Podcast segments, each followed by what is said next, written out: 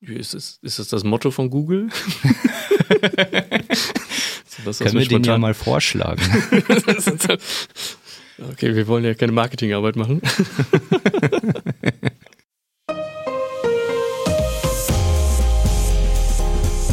Herzlich willkommen zum Datenschutz Talk, Ihrem Podcast für die Themen Datenschutz und Informationssicherheit.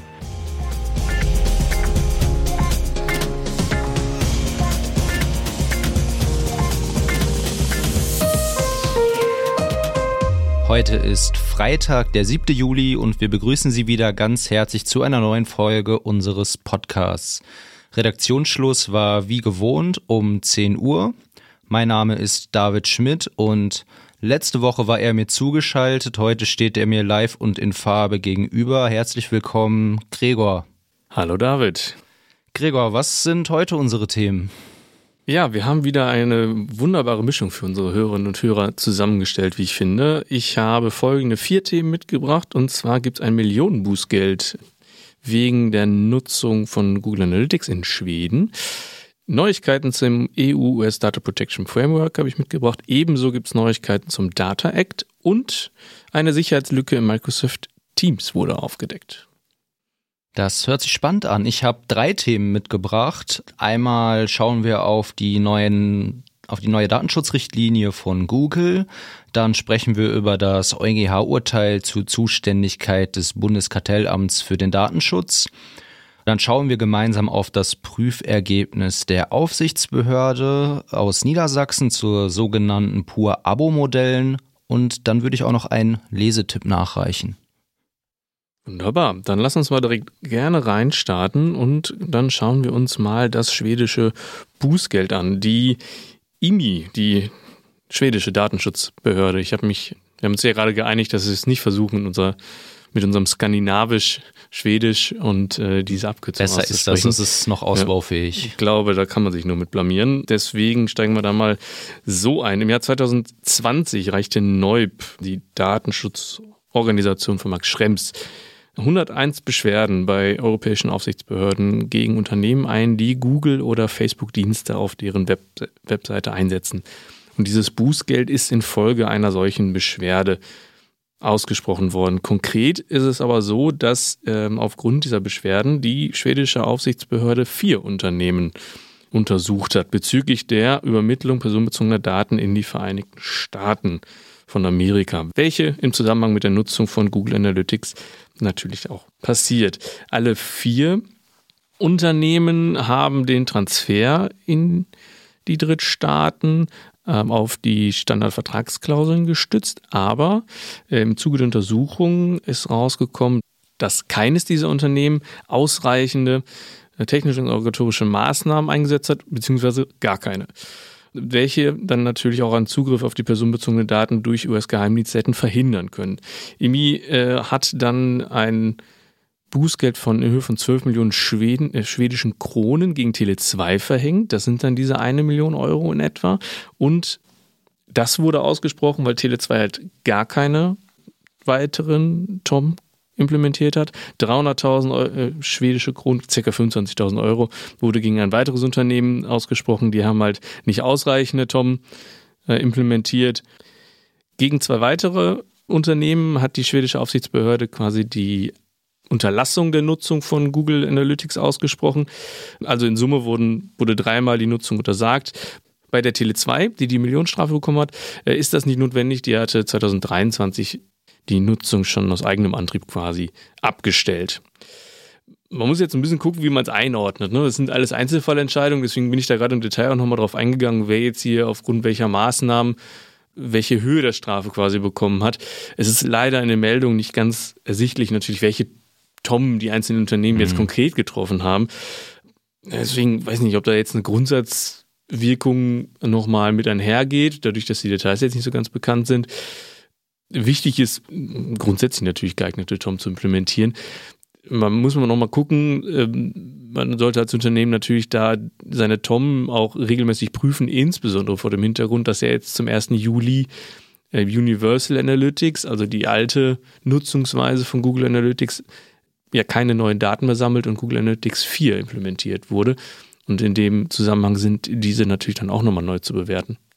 Und für die Zukunft wird das natürlich vielleicht auch nochmal andere Auswirkungen dann haben, ne? wie mit solchen Tom dann umzugehen ist. Ja, die Generallösung gibt es da so schnell nicht.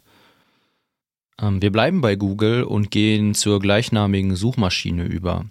Für diese wurden jetzt nämlich die Nutzungsbedingungen und die Datenschutzrichtlinie geändert.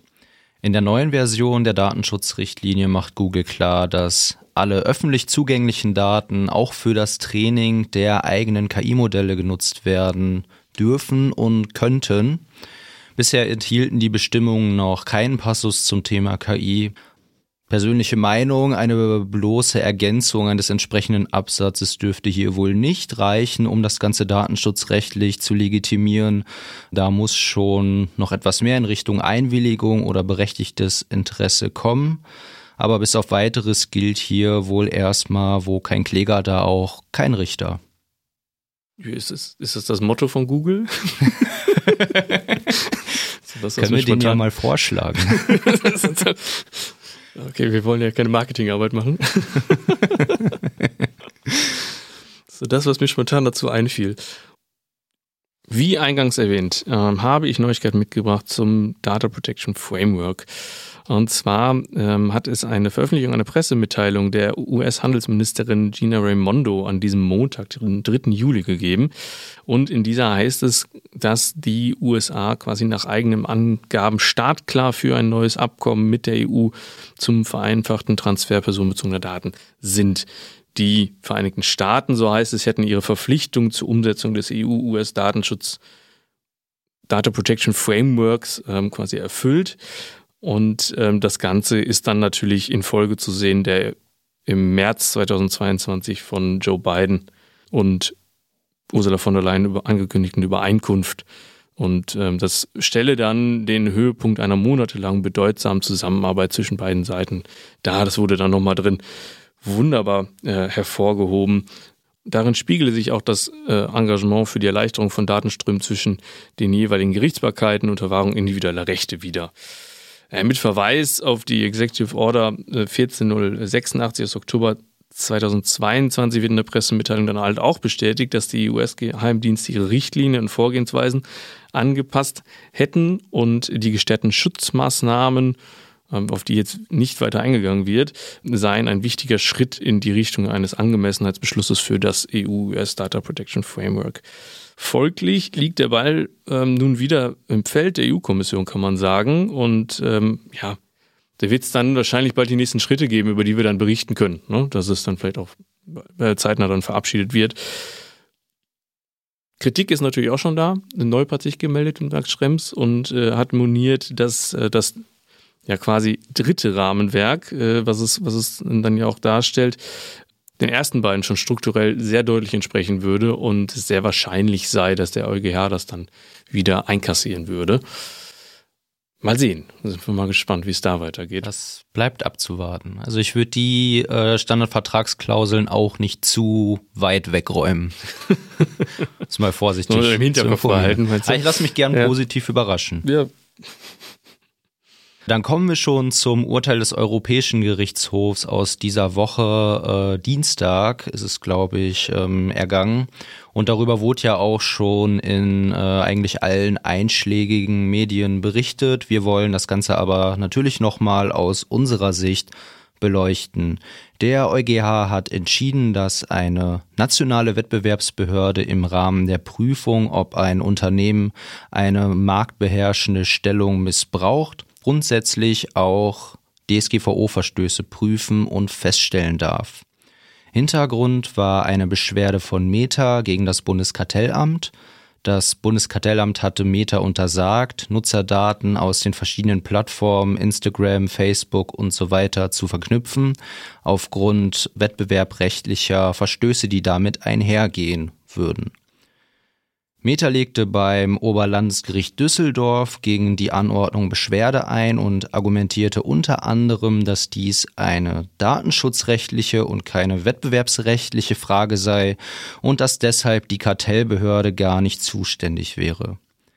Das Gericht legte die Zuständigkeitsfrage dem Europäischen Gerichtshof vor Und der EuGH kam jetzt zu der Entscheidung, dass auch Wettbewerbsbehörden der Mitgliedstaaten im Rahmen ihres Aufsichtsauftrags datenschutzrechtliche Aspekte berücksichtigen dürfen. Das Ganze wurde aber an bestimmte Voraussetzungen geknüpft, die jetzt in dem konkreten Fall vom OLG Düsseldorf nochmal geprüft werden müssen. Es geht dabei darum, ob der hier vermutete mögliche Missbrauch einer beherrschenden Marktstellung konkret möglichen Verstößen gegen den Datenschutz, ähm, konkret mit möglichen Verstößen gegen den Datenschutz verknüpft ist. Und ist das nicht der Fall, dann ist laut EuGH die Datenschutzbehörde und nicht die Kartellbehörde zuständig. Zudem besteht laut EuGH auch eine Pflicht zur Zusammenarbeit mit den Datenschutzbehörden. Das heißt, die Kartellbehörde ist verpflichtet, bereits ergangene Untersuchungen und Bewertungen der Datenschutzbehörden zu berücksichtigen, soweit es solche gab. Wenn dies der Fall ist, dann ähm, darf nicht von der Bewertung der Datenschutzbehörde abgewichen werden, wenn es in die eigentliche wettbewerbsrechtliche Bewertung geht. Die Entscheidung finde ich ganz gut differenziert und auch sehr nachvollziehbar. Klar, nicht so schön, wenn die eine Behörde Hü sagt und die andere Hot.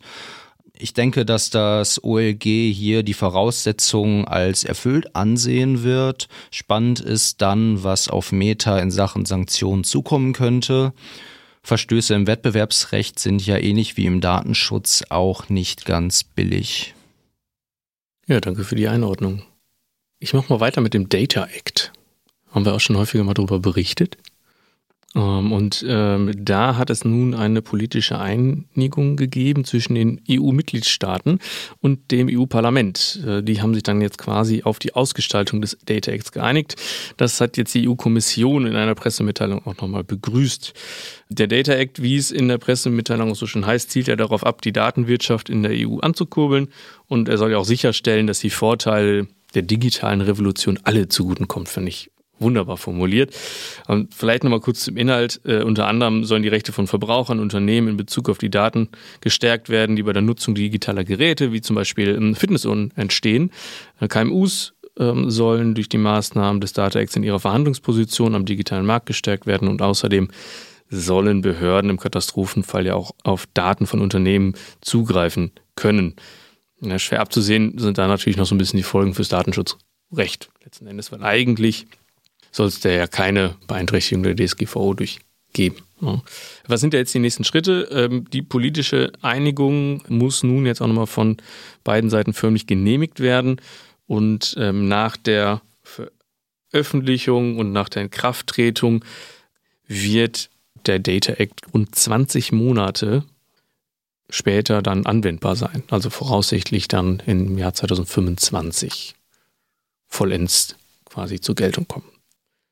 Wir da, freuen uns drauf. Wir freuen uns drauf und für weitere Informationen machen wir natürlich noch mal ein bisschen Eigenwerbung und äh, verweisen auf die Themenfolge mit Maximilian Herrmann zur europäischen Datenstrategie, in welcher die verschiedenen Acts, also Digital Markets Act, Digital Services Act, Governance Act, Data Act, AI Act, E-Privacy-Verordnung, NIS-2-Richtlinie, alle nochmal aufgearbeitet und erörtert werden, ist sehr, sehr zu empfehlen.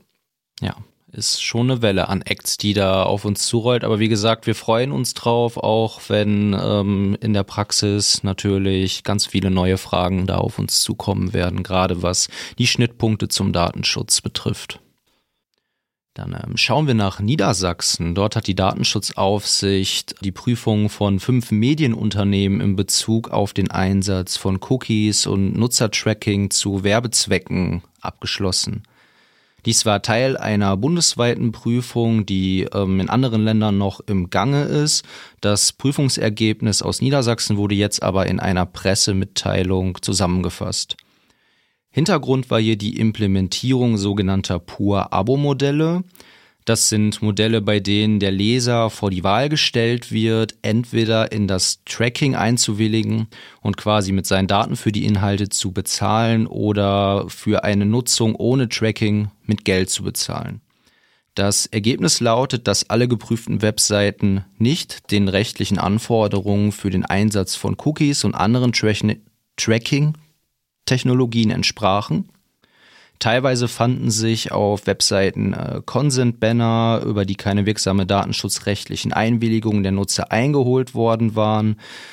Ähm, das unter anderem, weil die Banner irreführend in ihrer Gestaltung waren, so dass die Einwilligungen nicht freiwillig waren und die Informationen seien zum Teil auch unzureichend und wenig differenziert gewesen.